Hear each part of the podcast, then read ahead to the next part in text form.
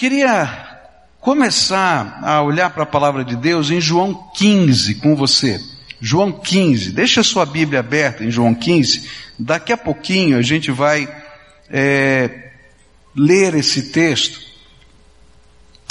É interessante que quando nós trabalhamos numa organização, é importante para nós que estamos trabalhando entendermos claramente o que a nossa empresa espera de nós.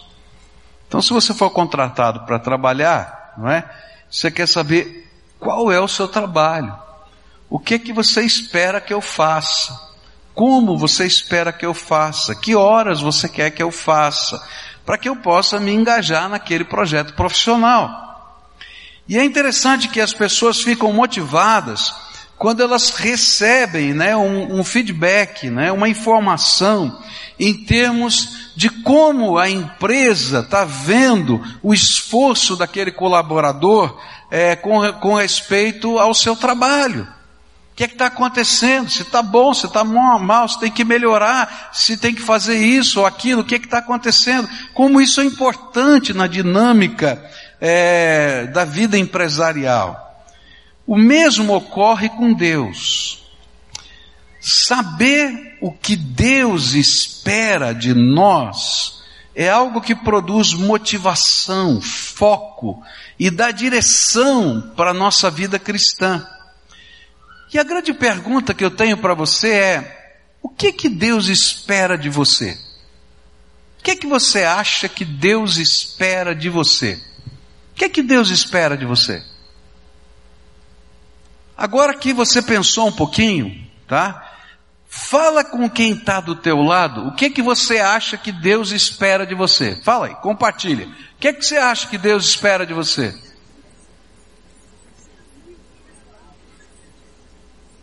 Ok? Agora pergunta, né, para o outro, o que que você acha que Deus espera de você? E escuta.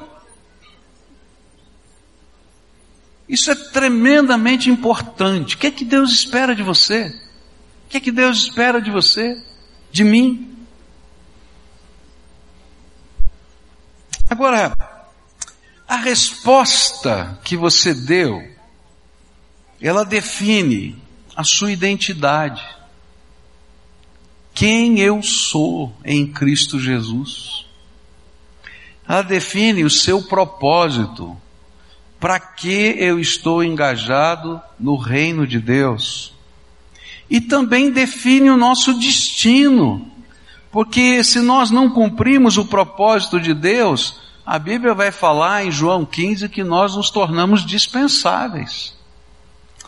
Então, quando nós sabemos responder a esta pergunta, nós vamos poder entender e nos encaixar perfeitamente na vontade de Deus. E eu quero olhar para o texto de João 15 com essa pergunta: O que Deus espera de mim? O que Deus espera de mim? E eu vou procurar nessa primeira resposta que eu vou encontrar aqui nesse texto, a identidade que Deus está nos dando, porque a sua expectativa gera a nossa identidade. Vamos ler o texto, João 15, versículos de 1 a 8. A Bíblia diz assim, eu sou a videira verdadeira e meu pai é o agricultor. Todo ramo que está em estando em mim não dá fruto, ele corta. E todo que dá fruto ele poda, para que dê mais fruto ainda. Vocês já estão limpos pela palavra que lhes tenho falado. Permaneçam em mim e eu permanecerei em vocês. Nenhum ramo pode dar fruto por si mesmo se não permanecer na videira. Vocês também não podem dar fruto se não permanecerem em mim. Eu sou a videira, vocês são os ramos. Se alguém permanecer em mim e eu nele, esse dará muito fruto, pois sem mim vocês não podem fazer coisa alguma. Se alguém não permanecer em mim, será como o ramo que é jogado fora e seca. Tais ramos são apanhados, lançados ao fogo e queimados. Se vocês permanecerem em mim e as minhas palavras permanecerem em vocês, pedirão o que quiserem e lhes será concedido.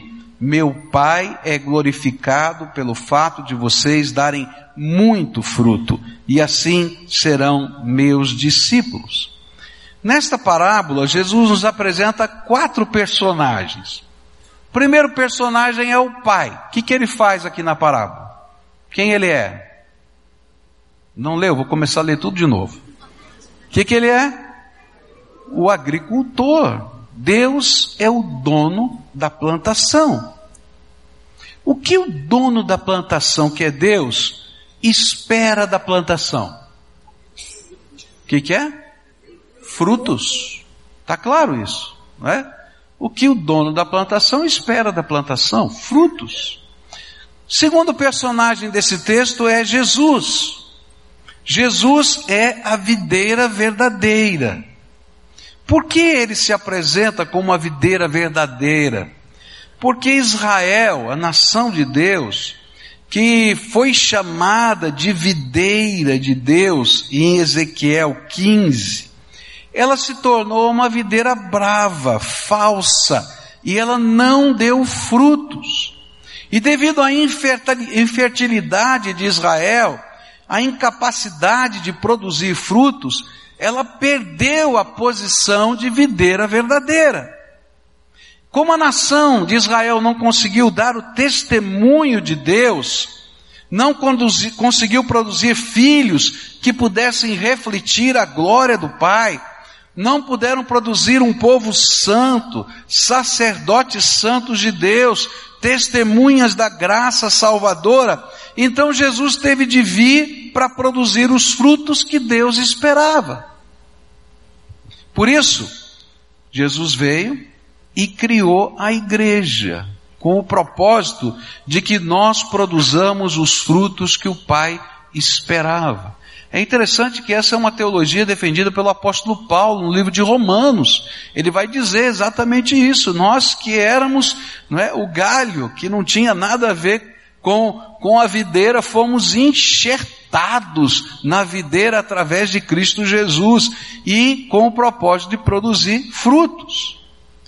Bom, o pai é o agricultor, Jesus é a videira, é a planta, não é? É o tronco principal. E os ramos? Quem são os ramos? Quem são? Nós, os discípulos.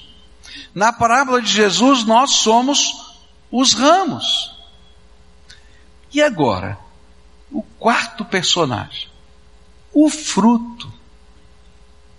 O que é o fruto? O que significa nesta metáfora o fruto? Por quê? Porque isso é fundamental para a gente entender o que Deus espera de nós. Porque se Deus espera, como agricultor, que a gente dê fruto, então eu preciso entender o que é o fruto. Jesus disse, não é? Que ele era uma videira. A videira produz o quê? O que, que ela produz? Uva. Não é isso mesmo? A fideira produz uva. Ela produz uma uvinha só? Não. Né? No mínimo um cachinho, né? No mínimo, mas ela tem que produzir mais. Ela produz uvas, né? No, na linguagem popular, né, a videira é um pé de uva. Não é isso mesmo? Então, lá, essa é a figura. Jesus é o pé de uva, que vai produzir uvas, não é? E, nesse contexto, é, pé de Jesus produz o quê? Se Jesus é o pé de uva, não é? E, e o pé de uva produz uvas, então pé de Jesus produz o quê? E agora? Hã? O que, que ele produz? Pé de laranja produz o quê? Pé de pera produz o quê? Pé de Jesus produz o quê?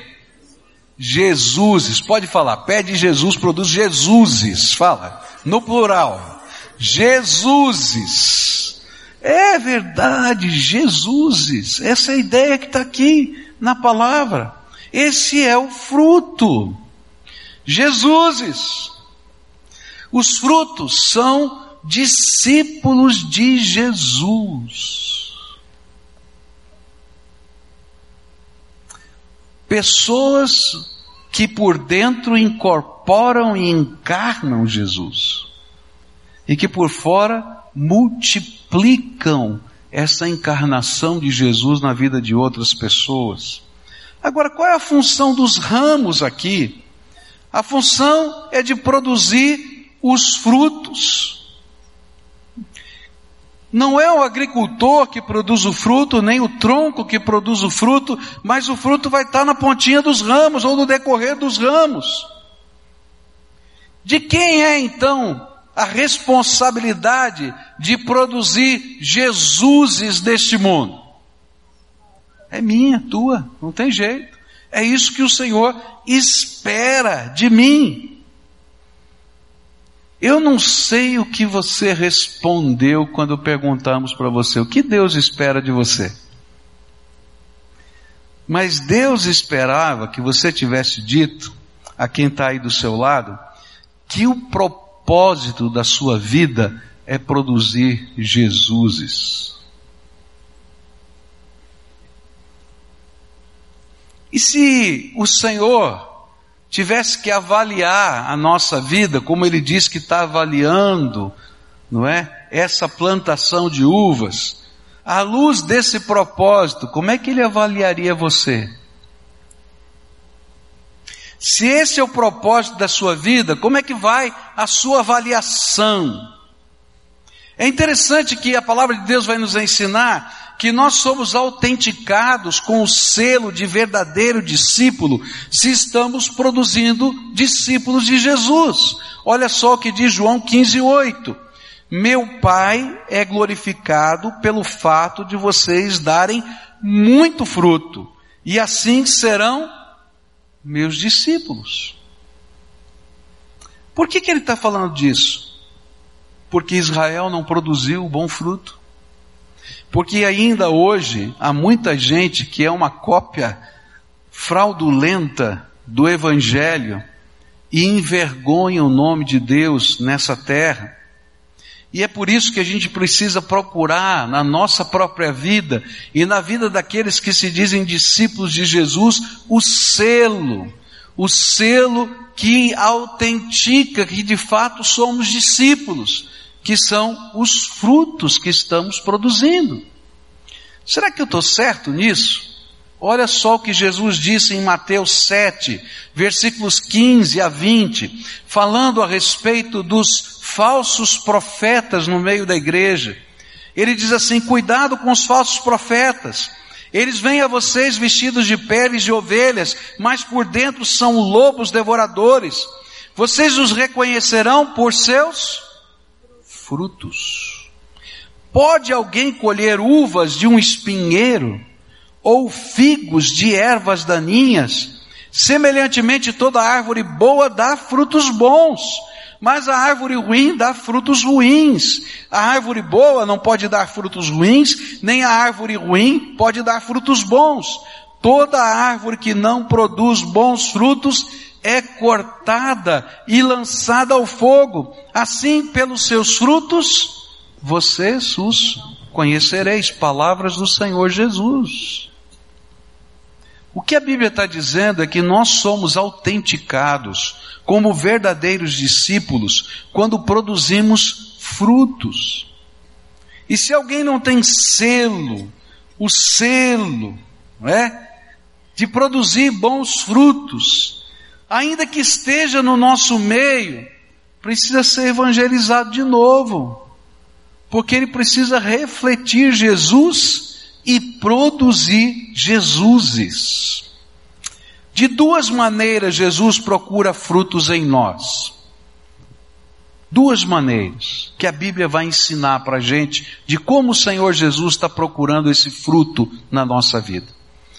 Primeira maneira como o Senhor Jesus está procurando esse fruto é dentro da gente. A Bíblia vai dizer que eu não tenho condição de produzir o bom fruto que são Jesuses, se Jesus não tiver dentro de mim. E se eu não refletir Jesus na minha vida. E essa é a primeira maneira, dentro da gente. Nós começamos a produzir o bom fruto quando o caráter de Jesus se impregna no nosso caráter. Por isso a Bíblia vai dizer: seja o seu sim, sim e o seu não, não. O que passa disso é de procedência maligna. Eu estava numa sinagoga essa semana fazendo uma visita ao rabino e ao presidente da sinagoga, a convite deles, e chegou um determinado momento, eu falei para o presidente da sinagoga, olha, eu vou mandar, eu trouxe aqui alguns livros de presente, eu vou dar, dei aqui para o rabino, mas eu vou mandar na sua casa, eu vou mandar para você amanhã, não é? O, o, os livros, né? Aí ele disse assim, olha, pastor, aqui nós entre judeus, né? E usou uma expressão em hebraico, ele disse assim, nós sempre quando falamos alguma coisa assim, é, é, dizemos essa expressão. E eu falei, o que é que significa essa expressão? É, prometendo, não prometendo. Pode ser que dê certo. Né? Eu falei, mas como assim? Não, é que pode ser que você não consiga mandar para mim. Então, você me diz, ó, eu vou, vou fazer, mas talvez eu não faça. Eu falei, não posso. Falei, por quê? Porque Jesus me ensinou que seja o seu sim, sim, não, não, que passa disso de procedência maligna. Então amanhã vai estar lá na sua casa esse negócio. Porque eu tenho que honrar Jesus. Você está entendendo? A gente tem que interiorizar, encarnar Jesus na nossa vida, no nosso caráter. Então se um cristão está aqui adorando a Deus, louvando a Deus, batendo palma, mas está com uma vida torta, enrolada. Querido, você precisa produzir Jesus na tua vida. Jesus tem que ser refletido no teu jeito de viver, no teu jeito de fazer negócios, no seu comportamento, de tal maneira que as pessoas possam olhar para você e dizer assim: olha, tem um servo de Jesus que está passando aqui. Por quê? Porque a gente produz Jesus e o primeiro acontece dentro da gente. Jesus está dentro de nós. Você tem que viver e fazer o que ele faria. A gente tem que seguir o modelo dele. Tem um livro muito antigo, uma novela cristã, mas linda, linda. Eu li quando era adolescente. Em seus passos, o que faria Jesus? Quem já leu esse livro aqui? Levanta a mão. Vários de vocês. Quem não leu, eu recomendo. É um livro maravilhoso. Sabe por quê? Ele vai perguntando, nessa situação, o que Jesus faria? E aí ele vai contando uma história, uma novela, vai contando a história e os personagens, eles são desafiados por Deus a, a, a perguntarem para si mesmos, se Jesus estivesse agora aqui em casa, o que ele faria no meu lugar? E começa um grande avivamento nessa, nessa, nesse romance, nessa história. Começa um grande avivamento simplesmente porque as pessoas começam a perguntar como Jesus agiria nessa circunstância. Sabe o que ele estava ensinando nessa novela para gente? É que primeiro a gente tem que produzir Jesus aqui dentro da gente. Deixar Jesus, Jesus ser refletido na nossa vida fazer como ele faria, seguir o seu modelo. E isso de fato é ser discípulo de Jesus. Por isso, nós não podemos ficar só numa decisão, no apelo do culto. Ah, quantas vezes a gente vai, ouve a palavra de Deus, é tocado pelo Espírito Santo, a gente toma decisões e a gente sai para fora e esquece de tudo que falou com Deus. Um apelo, uma decisão é o primeiro passo de uma jornada de fé, onde eu vou ter que me encontrar com Jesus todo dia. Você vai lembrar que quase todo culto, quando eu faço um apelo, eu digo algumas coisas para as pessoas, não é verdade? Eu digo assim, olha, você vai marcar um encontro com Jesus todo dia, você vai trancar a porta do teu quarto, você vai começar a ler a Bíblia. Qual é o livro que eu mando ler? Marcos, você já sabe até decor, não é? Vai começar a ler o Evangelho de Marcos. Por que, que você leu o Evangelho de Marcos? Porque é o menor, você vai ter uma visão panorâmica. Por que, queridos? Se eu tomar uma decisão e eu não deixar Jesus entrar na minha vida, eu não deixar Jesus fazer parte das minhas decisões, não incorporar Jesus na minha mentalidade, no meu jeito de viver, eu vou me confrontar com o mundo e eu não tenho as respostas. O que Jesus faria numa situação como essa? Mas quando eu tenho as respostas, a Bíblia diz que o Espírito Santo me faz lembrar tudo quanto Jesus já falou comigo. E na hora certa, o Espírito Santo vai dizer, ô, oh, oh, lembra o que você leu lá? É agora, agora, põe em prática. Se Senhor, é difícil, mas o Espírito está falando com você, você sabe que é o Espírito, e Jesus está sendo gerado dentro de você. Esse é o primeiro fruto. É preciso que Jesus seja encarnado em nós, seja refletido em nosso testemunho. Isso não acontece imediatamente, mas também não podemos permanecer como bebês para a vida toda, ou pior, como lobos vestidos de cordeiro. Gente que tem aparência, mas não mudou nada na sua vida. Então, a primeira maneira que Jesus procura frutos em nós, como é? Em nós. Você está incorporando, encarnando Jesus Cristo na tua alma, no teu corpo e na tua vida. Porque essa é a maneira da gente produzir frutos. Mas a Bíblia vai dizer que essa não é a única coisa que Deus espera de nós. Ele quer que a gente produza Jesuses no plural. O primeiro sou eu. Mas ele quer que a gente, através de nós, Jesus possa gerar outros Jesuses na vida de outras pessoas.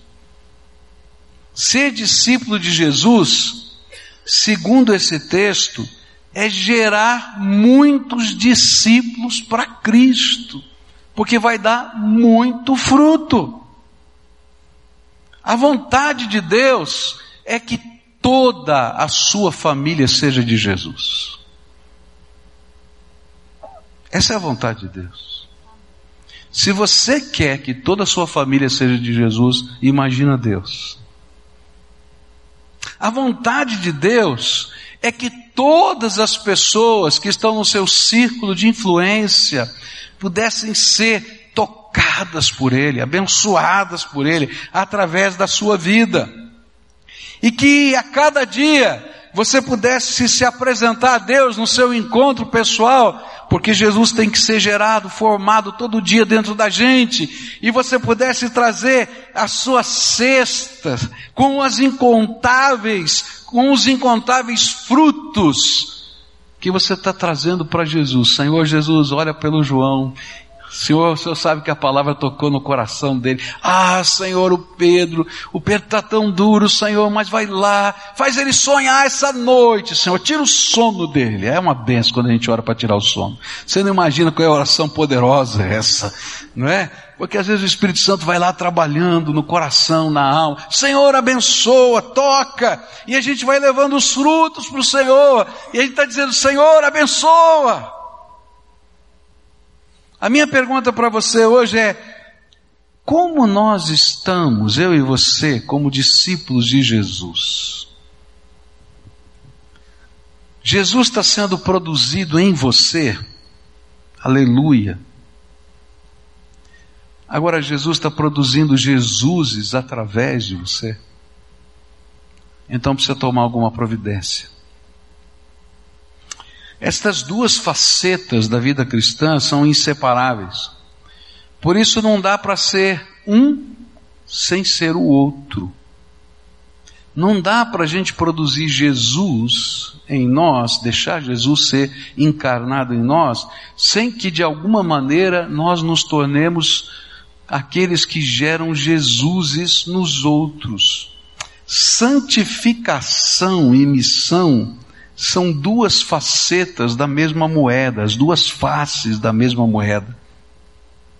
Por quê? Porque a Bíblia vai ensinar para a gente que quando a gente está encarnando Jesus, algo extraordinário de Deus está acontecendo primeiro em nós. E por causa de Jesus em nós, começa a acontecer nos outros. Olha só o que diz João 12, verso 32. Mas eu, quando for levantado da terra, atrairei todos a mim. Jesus está dizendo que depois que ele fosse morto e ressuscitado, algo extraordinário ia acontecer. As pessoas seriam atraídas pelo amor de Jesus, pelo poder de Jesus, pela graça de Jesus, pelas marcas de Jesus, pelas palavras de Jesus. É isso que está na Bíblia. E se você está encarnando Jesus, e a sua missão é produzir Jesus, e o primeiro começa aqui dentro de você, esse poder de atração vai estar na tua vida. E as pessoas vão dizer: tem algo diferente acontecendo na vida dessa pessoa. Jesus está transformando a vida dela, não entendo. O que está acontecendo? E de repente é, as pessoas vão perceber que tem algo de Deus. E vai haver um temor do Senhor, e algumas pessoas vão dizer: Você pode orar por mim, porque eu sinto que você tem uma conexão com Deus. Sabe o que é isso? É a atração de Jesus dentro da gente. É tão forte isso que a profecia, no livro de Zacarias, capítulo 8, 23, olha que profecia tremenda.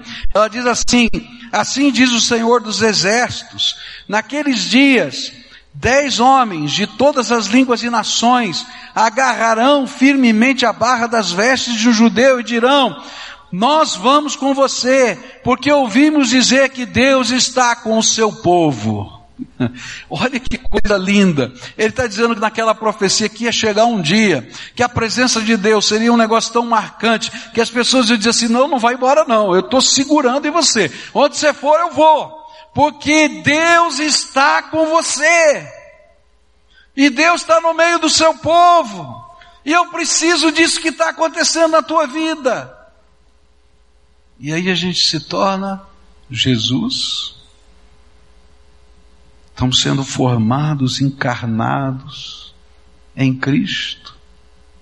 E nós começamos a gerar Jesuses, discípulos de Jesus. Talvez para você pareça tão esquisito eu usar essa brincadeira de Jesus e Jesuses, né?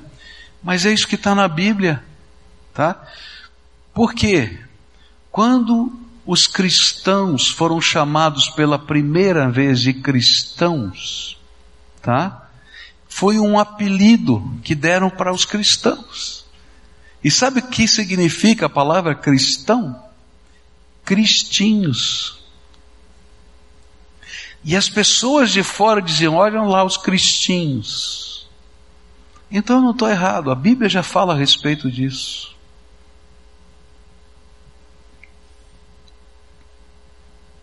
Por isso, os frutos são parte da nossa identidade.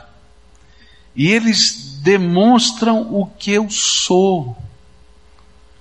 Eu sou um cristão, um discípulo que encarna Jesus e que atrai Jesus, as pessoas a Jesus. E as pessoas precisam ficar admiradas conosco, do mesmo modo como ficam admirados dos, ficavam admirados dos discípulos de Jesus. O que é está acontecendo nessa vida? De onde vem tamanha autoridade? Que dom é esse? E é isso que Deus espera de você.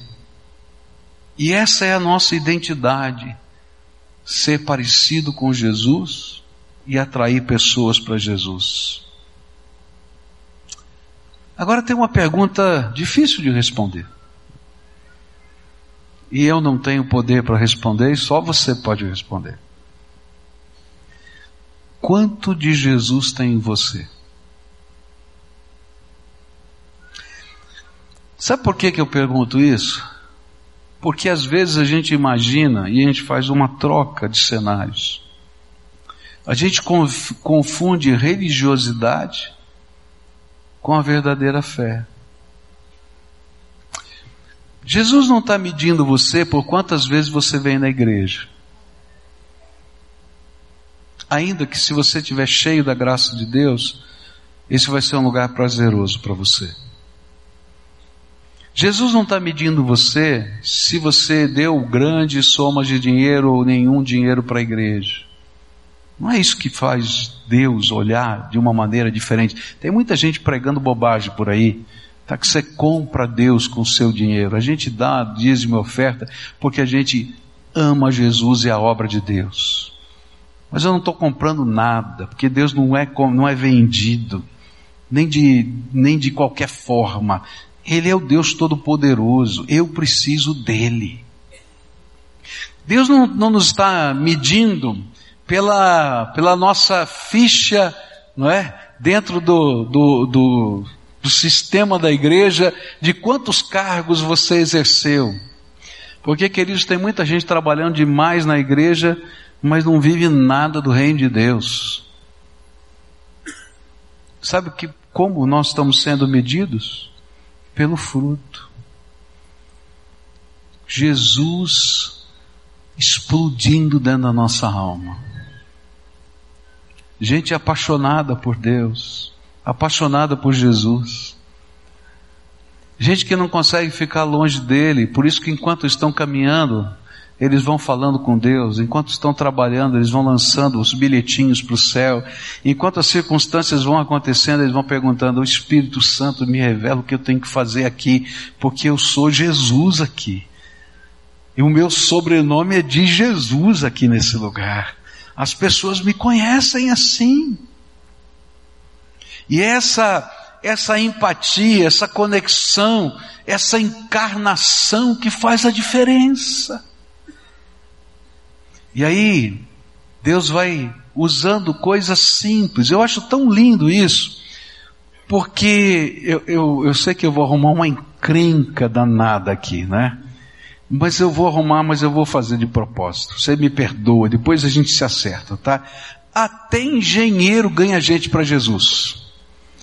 É, porque o engenheiro é o cara só de números, né? Faz cálculo para lá. Não estou falando do arquiteto, engenheiro calculista, né? Vai lá. Mas, gente, quando Jesus está encarnado, aquele que só pensa em número ganha gente para Jesus.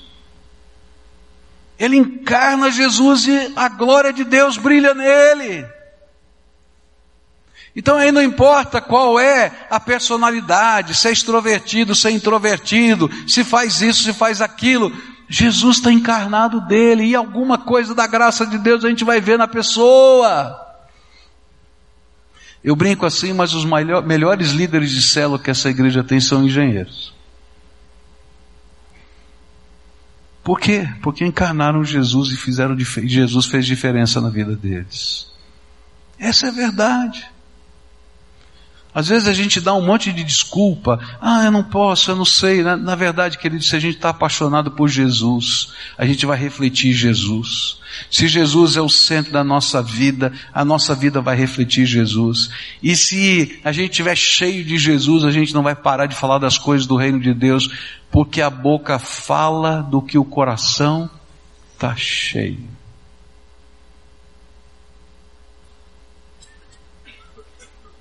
a gente vai ser apaixonado. E o que Deus espera de mim é isso. Que eu possa viver dessa maneira. E aí, enquanto eu estou vivendo dessa maneira, Jesus está sendo formado em mim.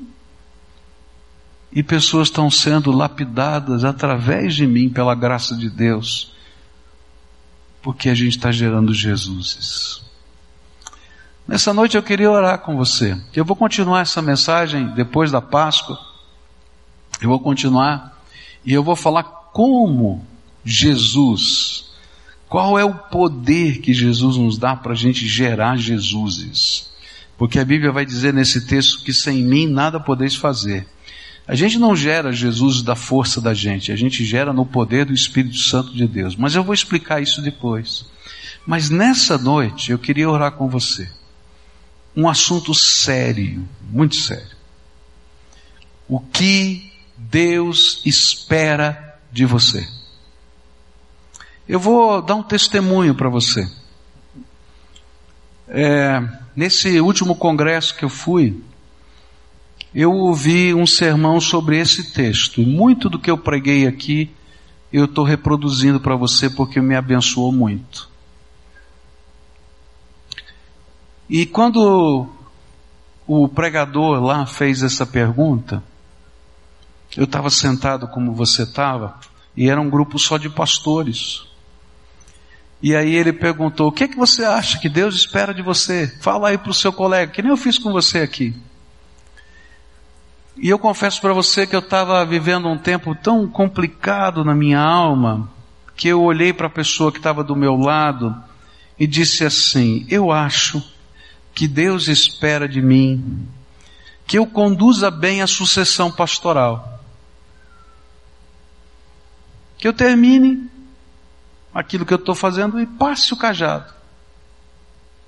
E aí esse homem começou a pregar. E eu me senti o pior pastor da face da terra. Porque o Espírito Santo me falou aquela hora assim: o problema da sucessão é meu. Isso não tem nada a ver com isso. O que eu quero é que você produza Jesus. E que você continue produzindo Jesuses até eu chamar você ou eu voltar. E eu confesso para você que quando isso aconteceu comigo nesse encontro, eu disse: Não, Senhor, eu vou voltar para casa diferente. Eu vou voltar para casa diferente. Eu não sei o que você respondeu, tá? Mas talvez como eu, você está envolvido com tanta coisa que talvez a sua resposta reflita o seu momento tenha refletido o seu momento. Oh, estou preocupado com aquilo, estou preocupado com aquilo outro, eu quero educar bem o meu filho, eu quero é, conduzir bem a minha família. E, e tudo isso, queridos, tem lugar no reino de Deus. Eu não estou falando que não tenha lugar no reino de Deus. Entendam. Mas isso não pode ser a motivação da nossa vida. O que Deus espera de mim são Jesuses. E aí eu tomei uma decisão que eu estou buscando de toda a minha alma. Eu vou voltar para produzir Jesuses. E algumas coisas que pareciam grandes demais para mim naqueles dias, eu disse, Senhor, se for para produzir Jesus, estou dentro. Então por isso que eu disse para vocês que a gente vai comprar aquele transmissor. Por isso, quando eu digo para vocês que a gente vai chegar às mil células, que a gente vai ter essas pessoas, porque Jesus me mandou aqui produzir Jesuses. E no poder do Espírito Santo a gente vai produzir Jesuses para a glória de Deus Pai. É isso que está aqui na Bíblia. E eu hoje vim desafiar você a ser aquele que produz fruto. Primeiro tem que ser dentro da gente. Queridos, com a cabeça que eu estava, eu não ia produzir fruto, não. Eu ia entrar na fase de manutenção. Sabe o que é fase de manutenção? Né? A gente vai, não é? Vai, como a gente dizia antigamente, né? Vai banguelando, solta na banguela e vai, deixa ver o que acontece. E o Senhor falou: não, não, não, não, não, não. Você tem propósito. Eu tenho um plano para a tua vida. Não acabou ainda não. Levanta, vamos, vamos, vamos, vamos, vamos. Produz Jesus. O que é que o Espírito Santo de Deus está falando com você? Estou falando para você o que Deus falou comigo. Eu sei que você já veio a vários cultos e disse: essa mensagem foi para mim. Eu quero dizer que essa foi para mim. Primeiro, essa é minha, tá? E eu estou repartindo com vocês. Porque se a gente não entender o propósito que Deus tem para a gente e o que Ele espera de nós hoje, a gente vai se perder. Agora, como o Senhor pode produzir Jesus na tua vida? Primeiro você tem que buscar um avivamento pessoal. Se você não buscar um avivamento pessoal, você vai secar. E a única pessoa que pode derramar avivamento para você é Jesus.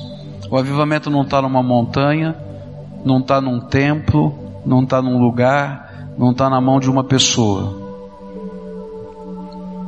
Olha para cima e clama, busca, se apaixona por Ele. abraça, pergunta, se envolve com o Senhor da tua vida.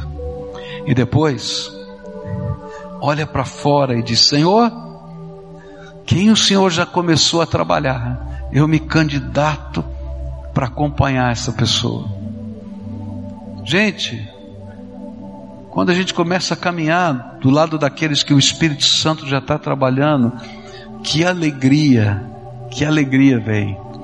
Nós temos uma irmãzinha aqui, a Ruth, né? É, tá doentinha, tá com a perna doente, não está aqui no culto, não estaria aqui, pode ter certeza. E essa irmãzinha, que idade tem a dona Ruth? Hã? 73 anos. Ela passava várias tardes da semana aqui, discipulando pessoas e mentoreando líderes. Hã? Tá fazendo em casa, levou para casa o povo. Que coisa linda. Sabe o que ela faz? Ela pega aqueles novinhos na fé e ajuda a caminhar com Deus. E pega líderes, líderes dessa igreja, para tratar a alma. Como é que está a tua vida? Como é que está o teu coração? Como é que está o teu tempo de oração? E Deus está usando a vida dessa mulher e ela produz muito fruto aos 73 anos de vida. Sabe por que, que eu estou falando dela? É porque às vezes a gente se acha tão limitado em tanta coisa, querido, ela não está podendo andar, mas não faz mal, o povo está lá na casa dela, porque ela está produzindo fruto lá. Deus quer que você produza fruto. Começa aqui. E depois daqui na vida de outras pessoas. Hoje eu queria orar por você como oraram por mim naquele congresso. Às vezes a gente está meio perdido nesse processo e a gente entende errado as expectativas do Senhor para nós. E aí o Senhor pega a gente e diz assim: Filho, coloca em foco porque o teu foco está tá turvado. E aí a gente se apresenta diante de Deus. E a gente diz: Senhor, eu quero te pedir perdão porque o foco estava errado. E agora, colocando o foco em ordem, eu quero pedir graça para produzir muito fruto.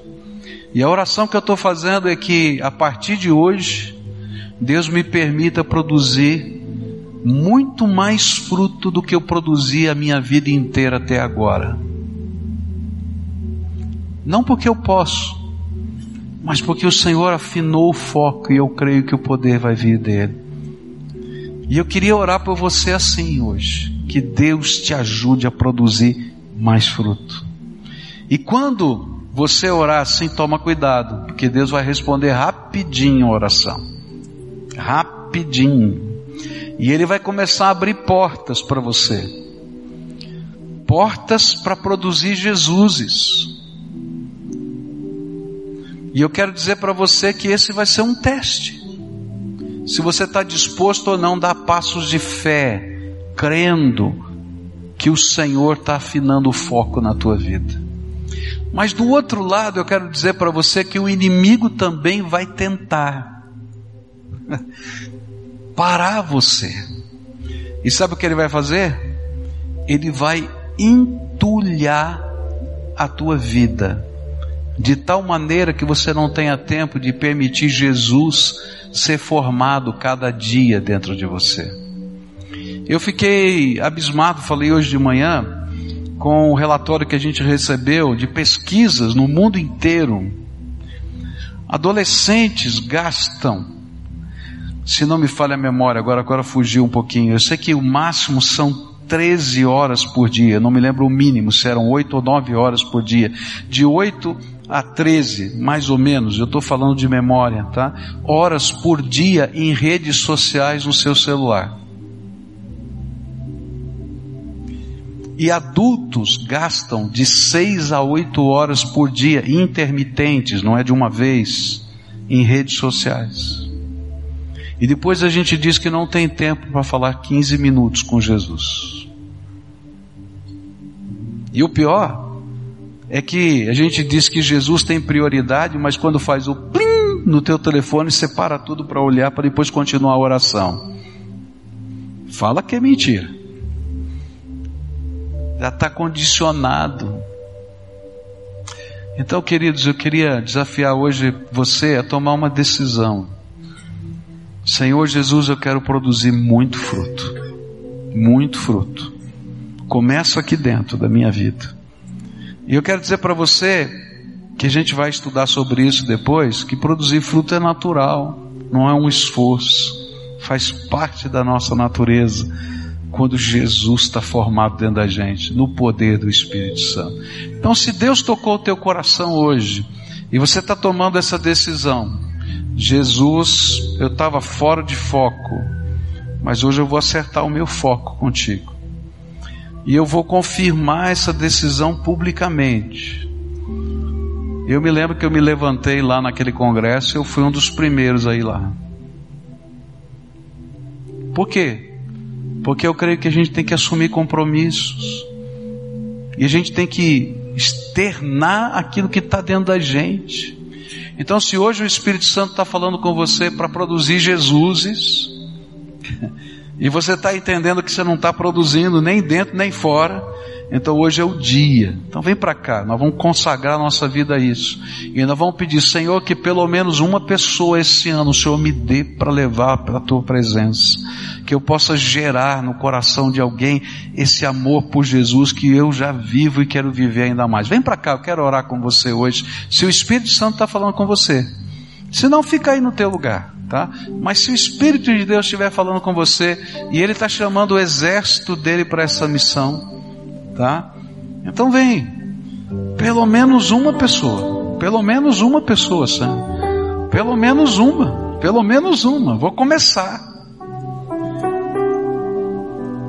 E o Senhor, você vai orar por isso, o Senhor vai começar a revelar pessoas, vai te colocar em algumas circunstâncias. Não se assuste se alguém te ligar de madrugada, disser, olha, está acontecendo um negócio aqui, estou precisando de ajuda tá? Porque Deus usa assim também, né? E quando acontecer, se alegre e diga: Ah, o Senhor ouviu a minha oração. Ou quando alguém pegar em você e disser assim: Você pode orar por mim? Você lembra daquela profecia? Né? Que ia chegar o tempo que dez homens iam segurar no vestido daquele judeu e dizer: Olha, não vou segurar em você porque eu sei que o teu povo, eu ouvi falar que o teu povo adora a Deus e Deus está com o teu povo. Vai acontecer, vai acontecer, porque o Senhor usa a nossa vida, o Senhor usa a nossa vida. Quando a gente está produzindo Jesus em nós, Jesus através de nós é produzido no outro. Se a tua célula está meio assim, né? Fazer assim, Senhor, tu me colocaste aqui para abençoar esse povo. Essa célula vai explodir, porque o Senhor vai se manifestar aqui entre nós. E a gente vai produzir o que? Jesus. Só isso. Vamos orar juntos agora, tá? Primeiro faz a tua entrega. A primeira coisa que tem que falar é Onde o teu foco estava e que precisa mudar? Às vezes o nosso foco está em dores da nossa alma.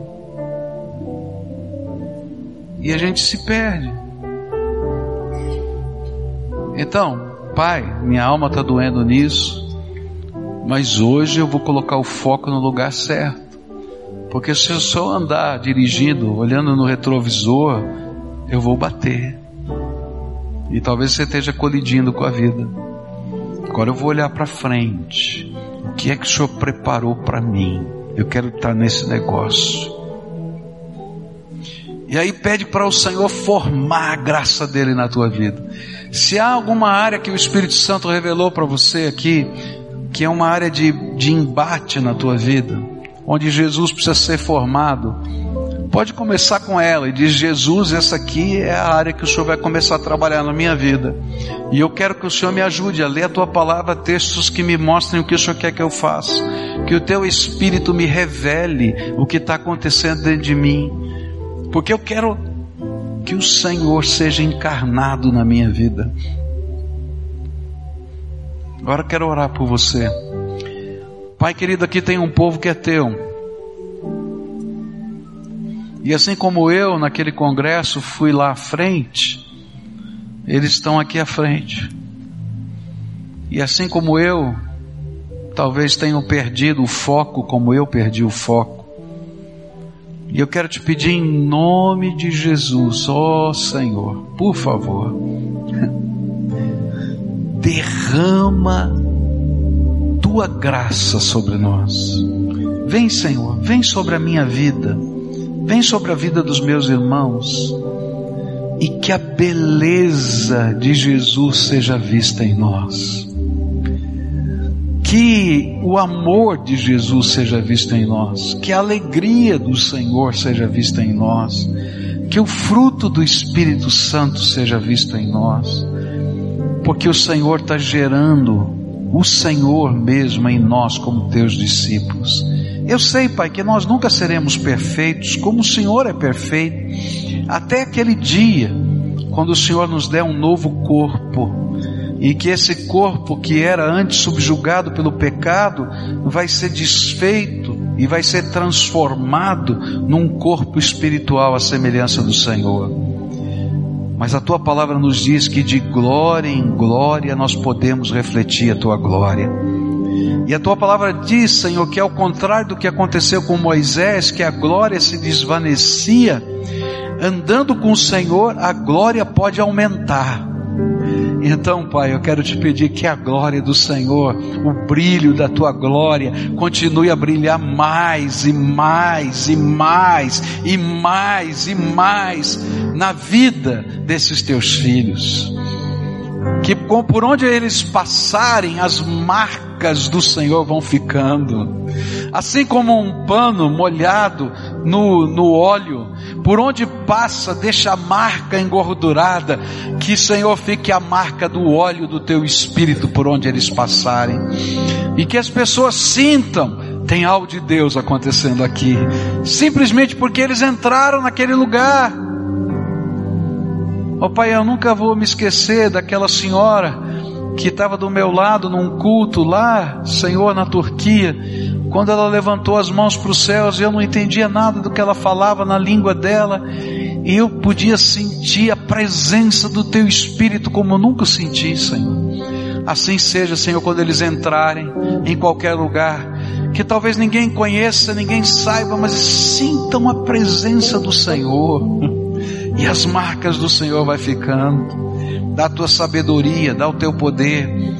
Mas eu quero te pedir uma coisa, Pai Ó oh, Pai, que cada um aqui tenha pelo menos uma pessoa até o final desse ano que tenha trazido aos teus pés e possa dizer: Senhor, é o primeiro de muitos, porque eu quero dar muito fruto, mas muito fruto, mas muito fruto para a glória de Deus, Pai, o dono e agricultor dessa seara.